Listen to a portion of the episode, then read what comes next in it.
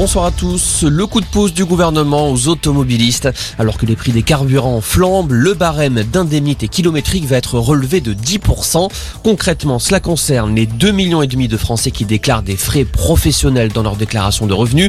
Avec cette déduction fiscale plus importante, les ménages concernés paieront moins d'impôts.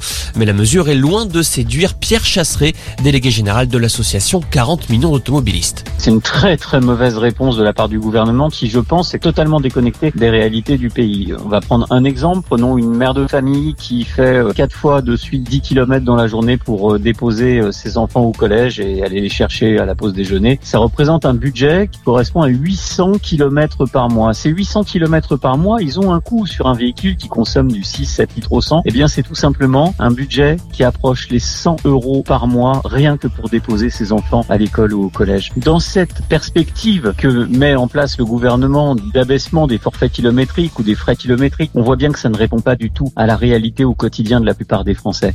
Également dans l'actualité, un vaccin contre Omicron développé par Pfizer BioNTech. Les deux laboratoires vont prochainement lancer de nouveaux essais cliniques. Objectif, tester sur des adultes la sécurité et la réponse immunitaire du vaccin.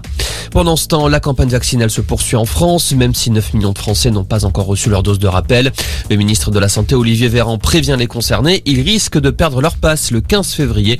À cette date, le délai pour effectuer le rappel sera réduit à 4 mois.